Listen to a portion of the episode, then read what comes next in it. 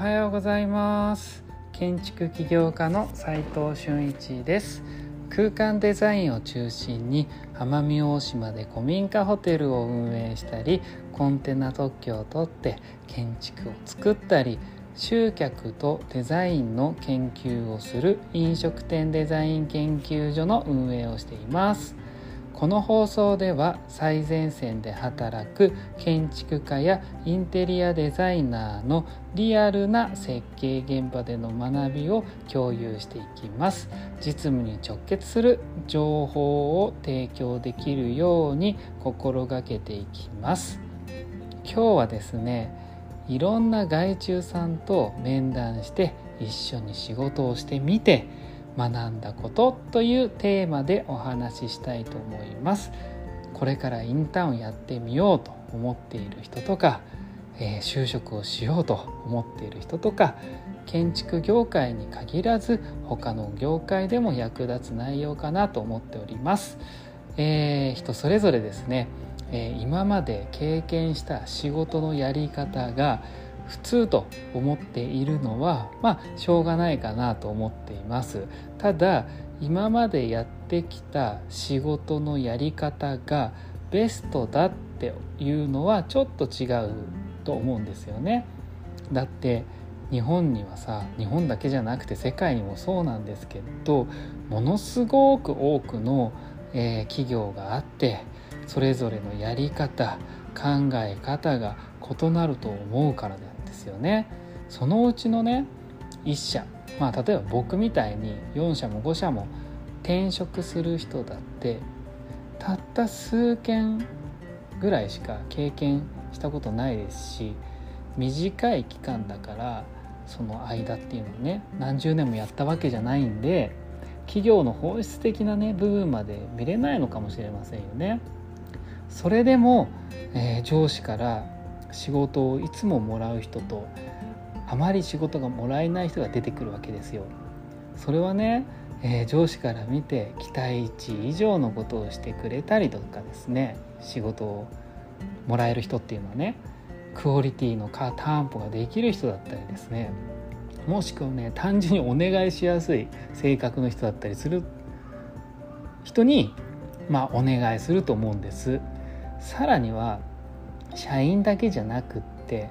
アウトアウトソーシング要は外注さんですよねを、えー、して、え、新たなアイデアや、えー、作業を任せたりするわけですよね。でもここでどういった仕事が、え社内でやってどういった仕事が社外に任せるのかってこう分けると思うんです仕事の業務を。これはね企業の考え方によって変わってくるとは思うんですけど外注さんに任せる時の理由ってね僕はです僕はですあくまで僕は大きく分けて次の2つに分かれるかなって思うんです。1つ目がもうやることが明快で指示が出しやすい仕事ってことですね要は作業に落とし込まれてる仕事ってことですよね。で2つ目が社内ではその能力がそもそもないよねっていう時ですよね。ま、誰もできないよねそんなのっていうやつの時ですね。で1つ目のやることが明確な仕事を社内でやる必要ってね実際全くないっすよね。言われたことをしかやらない人ってよくいるわけじゃないですか。でそれってアウトソーシングでいいわけですよ。だってランサーズとかココナラとかクラウドワークスとかエニーママとかもうものすごい今ね外注サービスが豊富なんでもうそれでもう十分すぎるぐらいクオリティ高いんでね。むしろね慣れてるし社外なんで甘えもなくってクオリティ高い可能性が十二分にあるわけですよ。さらにコストも安いときた。うん。2つ目の能力がえーえー、社内にない時っていう時ですよね能力値が。ここ最近ね需要転換が結構見られてきてまして、えー、各企業さんねそもそもそのノウハウが今の自社にはないので企業としては知見をね、えー、蓄積していきたいという意図もあると思うんですよね。なので初めは外部から引き入れて内製化していくっていう目論見みがあるのかもしれませんね。僕もね大手さんのまあこれは言えないんですけど、えー、コンサル業務というかバックエンドですよねデザインのメインどことか、えー、業者さんの手配とかなんかそういう骨格的な実動を、えー、お任せされてるんですけれどもまあ表舞台としては僕は全く出ないんですけど名前もねただ、えー、その能力としてそれはこう多分私たちのこう飲食店デザイン研究所というその小さい飲食店の設計のノウハウみたいなものをパクッとこう取れると簡単にこう手に入るからやってんのかなって思います。まあ、その方がね実際コストがね、えー、かからないからなんですよね時間もね。じゃあ実際ね社員さんだったりまあその社内に入ってくるインターン生とかって実際何を求められているのかっていうのをちゃんと考えた方がいいと思うんです。例えばね指示待ちの人が社員やインターン生にはいらないっすよね正直だってちゃんと指示が必要な外注さんの方がいいかもしれないからねで社員やインターン生は外注にはできないことをその組織に属しているからこそできることを探して実行すべきなんですよね。でそれってどういうこと？何って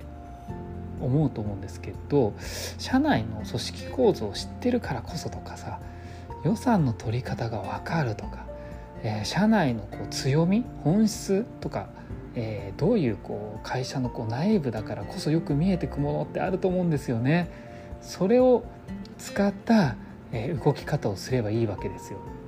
ちょっと私事なんですけれども飲食店デザイン研究所も飲食店関連の企業や、えー、飲食店のフリーランスのデザイナーさんや施工会社さんのメンバーとして結構集まってるんですけれども社員ではなく外注なんですが、えー、飲食店デザイン研究所のコンセプトをね理解して何度もプロジェクトをね一緒に作ってきたメンバーだとしたら、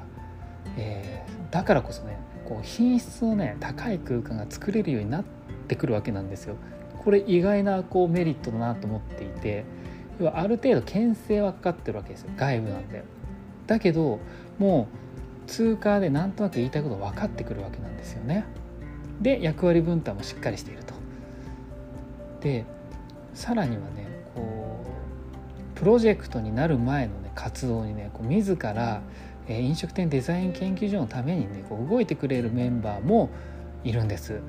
それはね契約形態は確かに外注かもしれませんが業務範囲としてはもう完全に超えてるわけなんですよね。そこにはねもちろん対価をね今後発生させる必要性が出てきてるなと正直思っております。でやってみてね僕も思ったのは何度も時間長く一緒に仕事をしていると信頼関係がやっぱり生まれてきて相手の気持ちを組んだ仕事ができるようになってくるわけです。そういう人とまた一緒に仕事したいなと思うようになるわけですよね。うん。なんか皆さん今日参考になりましたかね？今日はこういろんな外注デザイナーさんと面談して一緒に仕事をしてみて学んだことというテーマなんですけれども結論はね会社組織に属しているのであればね、うん、このその会社のことをよく知って外注にはできないことをすべきなんですよ。で逆にね外注であればその組織ではできない想像以上のね仕事を納品する必要性があるってことなんですよね。そうすれば必要とされ続けますのでそんな結論でした。実務で学べるインテリアデザインの学校隠れ家では最前線で働く建築家やインテリアデザイナーのリアルな設計現場での学びを非公開の LINE グループで毎日共有しています。実務にあの、まあ、直結する内容をねどんどん出していくので、えー、頑張りますので、えー、LINE のねオープンチャットの URL 貼っておきますので興味がある方は覗いてみてください。それでは今日しかない大切な時間を全力で楽しみましょう。建築起業家の斉藤俊一でした。ではまた。